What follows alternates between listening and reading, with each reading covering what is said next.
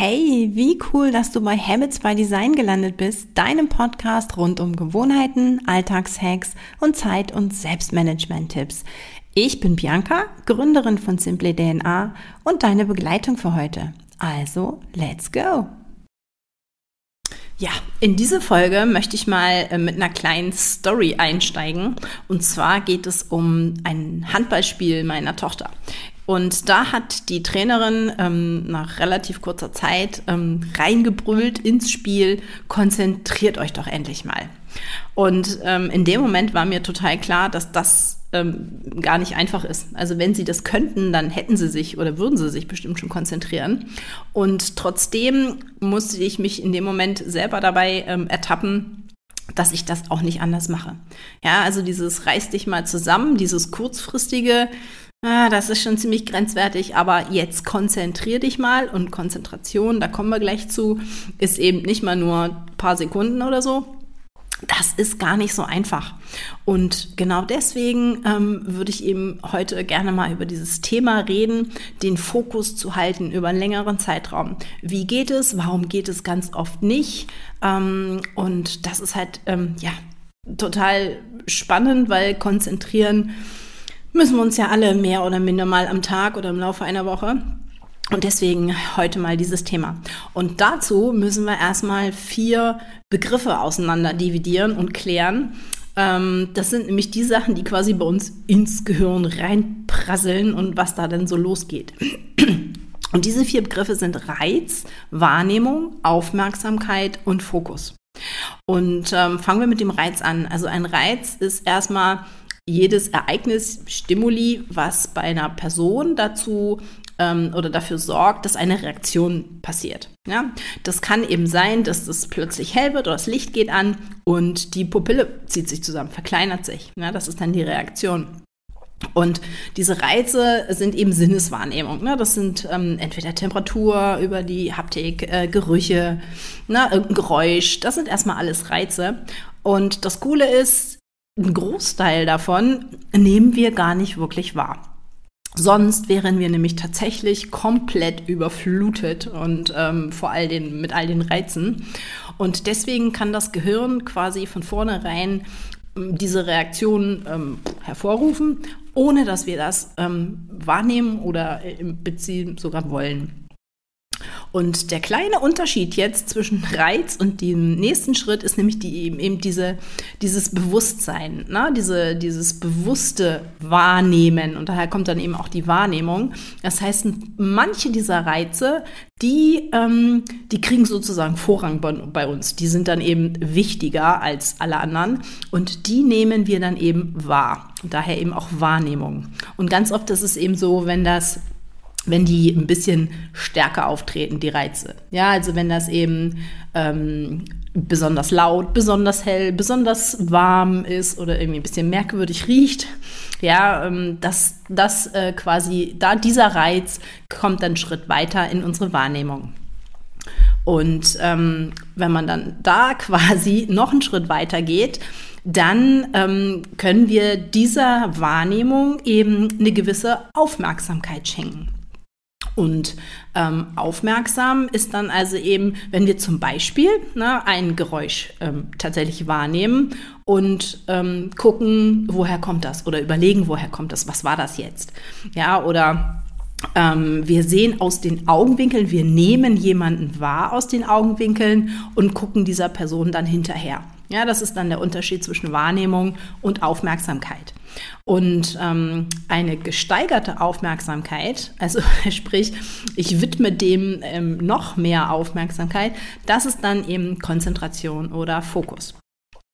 Und wie gesagt, das Gehirn kann da hervorragend, gerade bei den Reizen, ziemlich viel von sich aus ausfiltern. Was danach kommt, und das finde ich eben total spannend, ähm, das habe ich selber im Griff. Also ich kann ähm, entscheiden, ob ein etwas verstärkter Reiz nur meine Wahrnehmung, meine Aufmerksamkeit oder eben sogar meine gesteigerte Aufmerksamkeit bekommt, ob ich mich darauf konzentriere.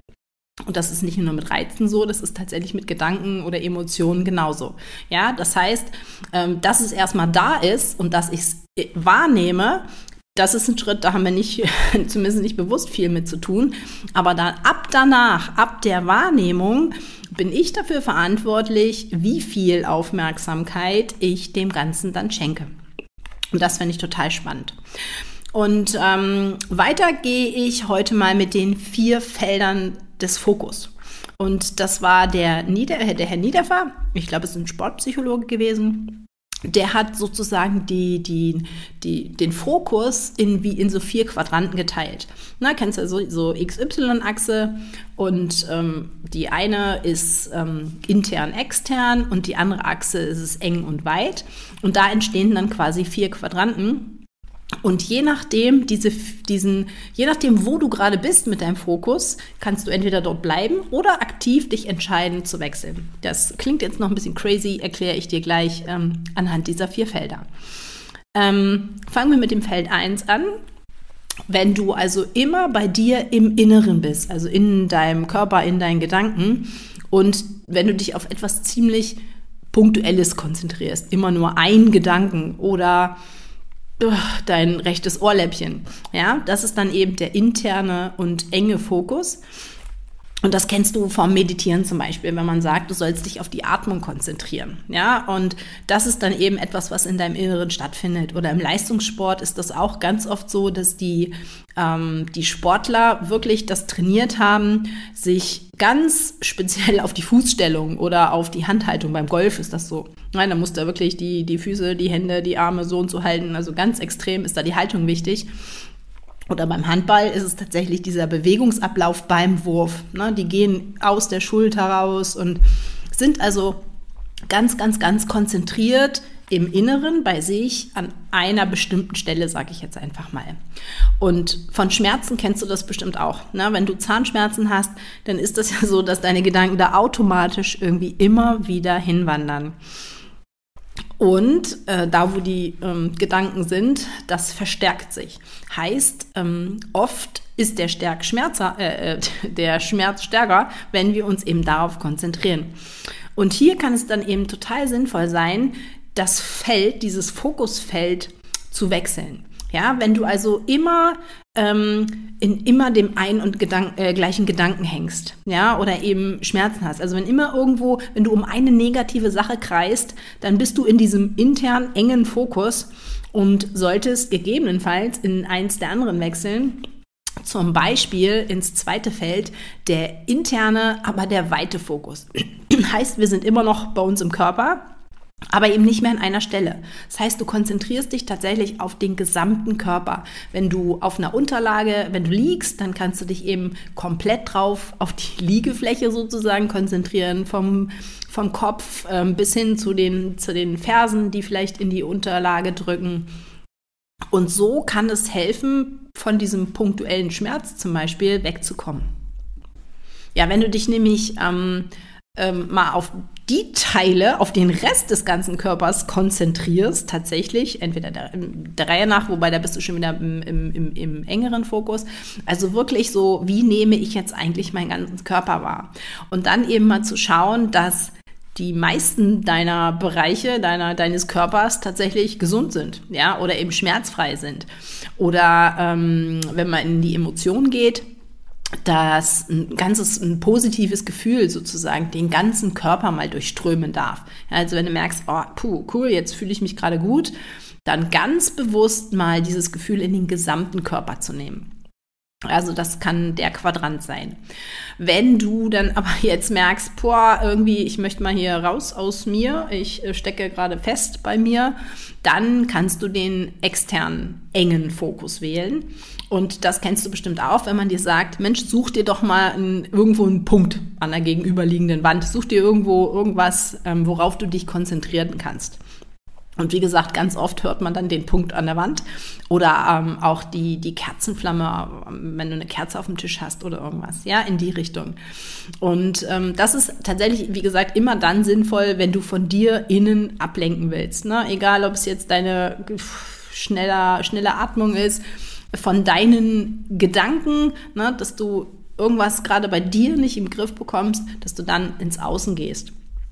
Ähm, das wäre also der externe enge Fokus, auf einen Punkt im Außen zu konzentrieren. Und ganz spannend ist eben auch mal extern weit zu schauen oder zu denken, dich darauf zu konzentrieren, den Fokus darauf zu legen. Und diese Übung funktioniert quasi wie Google Maps wenn du so rauszoomst. Ne? Das heißt, der Punkt immer kleiner wird und du immer einen größeren Ausschnitt siehst. Heißt, Du bist vielleicht erstmal noch bei dir, ja, und nimmst dich aber dann, stellst dir quasi den Raum, wo du bist, wie so ein Grundriss vor, ne, und guckst von oben drauf und sagst, ah, okay, auf dem Sofa sitze ich jetzt gerade und zoomst immer weiter raus. Du siehst dann also das Haus von oben mit, ähm, mit allen Räumlichkeiten, vielleicht mit anderen Personen drin und gehst noch weiter. Gehst, siehst dann die ganze Straße vielleicht von oben, die ganze Stadt, das ganze Bundesland, dein Land, wo du dich gerade befindest, bis hin vielleicht zum Kontinent oder, wenn wir das mal ganz bis zum Ende treiben, eben die Welt von oben. Und ähm, manchmal kann das eben dann doch tatsächlich helfen zu überlegen, okay, das ist schon gerade klein, ja, also das hilft so ein bisschen, das Verhältnis ähm, manchmal ins rechte Licht zu rücken und zu sagen, es geht halt nicht nur um mich, auch wenn ich in dem Moment nur an meine Schmerzen oder meine Gedanken im Kopf hatte. Ähm, da gibt es so viele weitere Menschen auf dieser Erde oder so viel anderes auf dieser Welt. Ähm, ich bin halt nicht hier, ähm, um das sich alles dreht. Und das kann eben tatsächlich manchmal ganz, ganz, ganz hilfreich sein.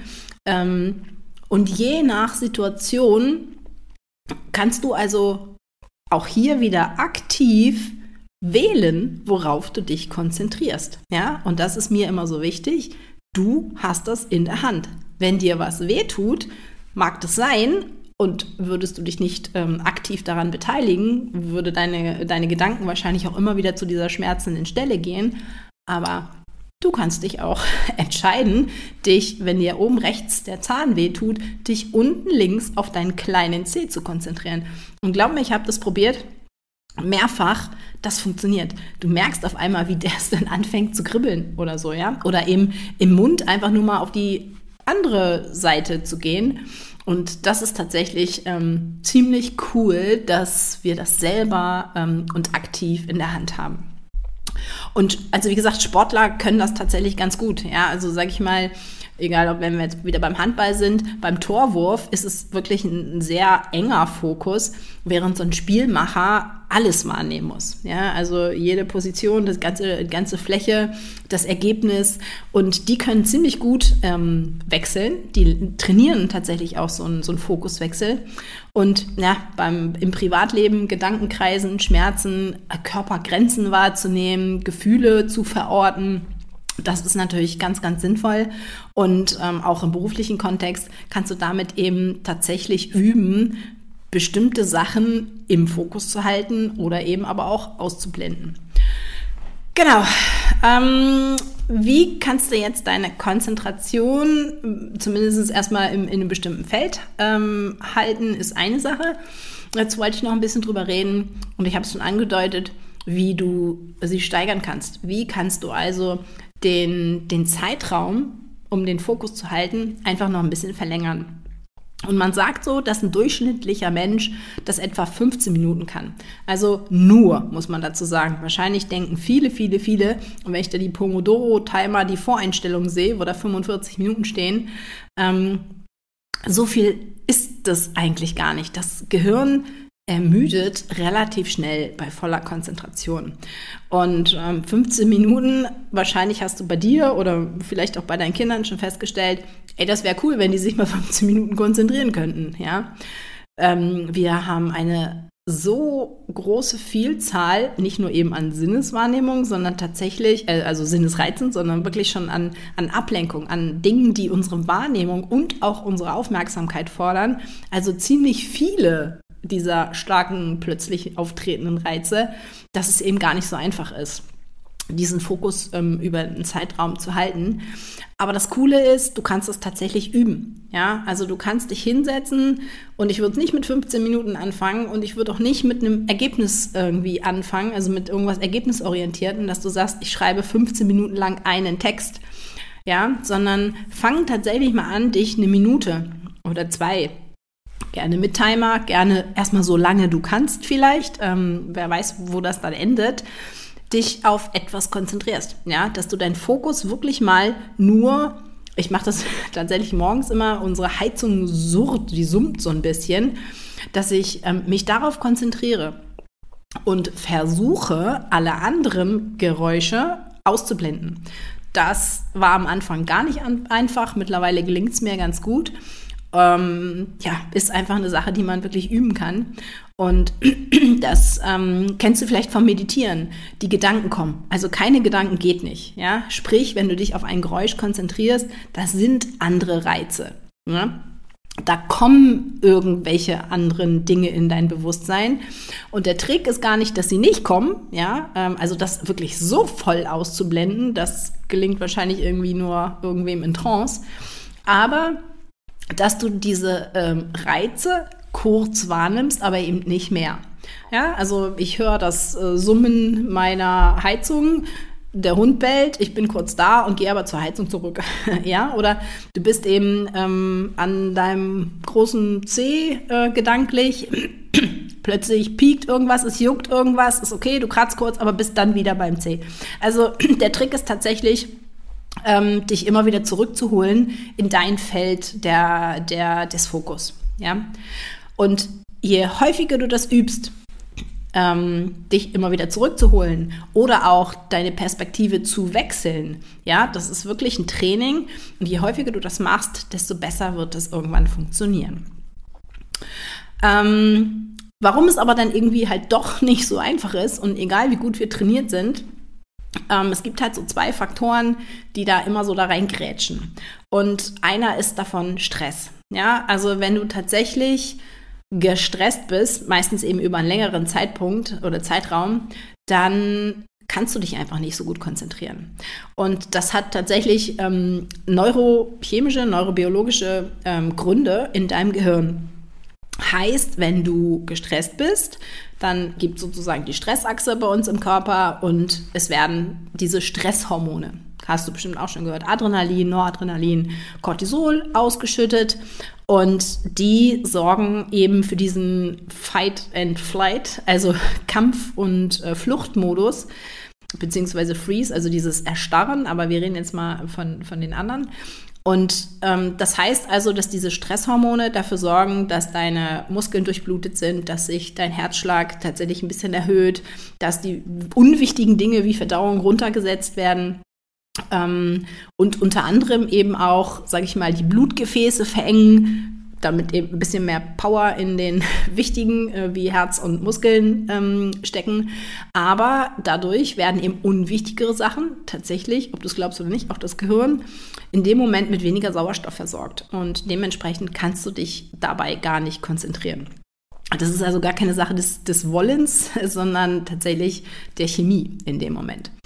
Ähm, und Cortisol ist eben ganz, ganz, ganz prägnant in deinem Körper und bewirkt ganz viel und auch eben im Gehirn, ähm, so dass du gar nicht, ja, also die, die Signale werden gar nicht so wirklich hin und her geschoben. Also das, was du willst und denkst und kannst und machst und aktiv hast, das funktioniert alles gar nicht so. Und nicht nur die Konzentrationsfähigkeit, sondern oft hängt ja mit Konzentration auch Lernen zusammen. In solchen Stresssituationen oder eben Phasen ähm, sind eben ganz andere Sachen wichtig für dein Gehirn, die sie abspeichern, ähm, als das, was du dir da vielleicht gerade vorgenommen hast. Ja, also wenn du gestresst bist oder Angst hast ähm, und in diesem Fluchtkampfmodus bist, also dein Gehirn, dann nimmt es eher Signale wahr, ähm, die relevant sind, Geräusche, als jetzt zum Beispiel die Matheformel. Und insofern merkst du, Stress und Fokus ist keine gute Kombination. Heißt, wenn du wirklich weißt, da ist jetzt eine Phase, da musst du dich konzentrieren, dann sorg dafür, so leicht es klingt, ich weiß, es ist nicht so einfach, aber dass du nicht nur direkt in der Situation, sondern auch ein Stück weit davor weit davor, ähm, möglichst wenig Stress hast. Also Stress und Konzentration klappt nicht. Ähm, aber das ist nur eben der eine Faktor. Und der andere, der uns bei der Konzentration und beim Fokus dazwischen gerätscht, sind eben die Ablenkungen. Und Ablenkungen, ähm, die sind so, tja, die sind ja eigentlich keine Bedrohung in dem Moment, sondern im Gegenteil, sie sind eigentlich eher sowas wie eine Belohnung. Denn äh, ich hatte ja schon gesagt, Konzentration ist für, fürs Gehirn echte Arbeit. Das ist richtig harte Arbeit, das ist eine Leistung.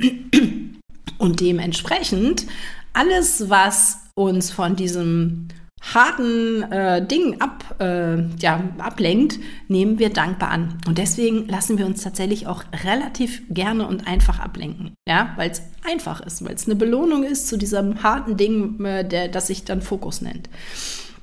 Was kannst du aber machen? Also ganz, ganz wichtig ist eben, ne, dass du deine Umgebung. Und das kann jetzt der Schreibtisch sein, je nachdem, wo du dich und warum du dich gerade konzentrieren willst, dass du deine Umgebung ähm, quasi so gestaltest, dass sie Ablenkungen minimieren. Und das ist der Klassiker, nicht nur das Handy ausschalten, sondern im besten Falle tatsächlich sogar weglegen. Denn ähm, ja, ein, ein, ein, ein Klingeln kann ein Reiz sein, dem du dann nachgibst. Ähm, aber dieses Belohnungsding, was mit Ablenkung zusammenhängt, kann ja auch das Checken von Nachrichten sein. Heißt, ähm, leg es am besten weg. Also nicht nur, dass es klingelt und vibriert und blinkt oder so, sondern ähm, ja, sorge dafür, dass du dich gar nicht aktiv ablenkst. Ja? Ähm, was auch so ein Ding ist, dieses Essen am, am Tisch. Also Süßigkeiten in der Nähe haben. Also auch das ähm, dient dazu, auch, also generell Essen und Trinken ist eine Form von Ablenkung. Du bist dann nicht mehr bei der Sache. Und dementsprechend kann eben auch ähm, können Süßigkeiten, zu viel Essen, Trinken am Schreibtisch irgendwie äh, für Ablenkung sorgen. Und wenn du dich konzentrieren willst, dann sag, okay, trinken tue ich wirklich nur in der Pause. Was auch so ein Ding ist, manche oder viele haben tatsächlich ihren Schreibtisch ja am Fenster stehen, was aus lichttechnischen äh, Gründen wahrscheinlich total super ist. Aber je nachdem, wo du dann hinguckst, ähm, kann es eben auch das für Ablenkung sorgen. Ja, ähm, und selbst im Garten, wo gerade nichts los ist, ich weiß das aus eigener Erfahrung, springt dann der Vogel aufs Fensterbrett oder es läuft eine Katze durch den Garten oder was auch immer oder es wird tatsächlich plötzlich hell, plötzlich dunkel und schon bist du ja abgelenkt. Also insofern, ach, auch so eine Sache, äh, Glaswände oder Glasbüros oder ähm, Räumlichkeiten, die halt, ähm, ja, wo du andere Leute sehen kannst, ja, die, die nicht unbedingt selber starr sitzen und konzentriert sind, sondern die rumlaufen, ja. Also dieses, ähm, ja, da musst du eben einfach gucken, dass du dich gegebenenfalls dann umsetzt und mit dem Rücken zu den Leuten eben mal nicht an den, äh, ans Fenster das kann tatsächlich für, äh, dafür sorgen oder kannst, damit kannst du Ablenkungen minimieren. Wir hatten ja gerade schon äh, festgestellt, dass das Gehirn quasi nur eine gewisse Zeit fähig ist, sich zu konzentrieren und den Fokus zu halten.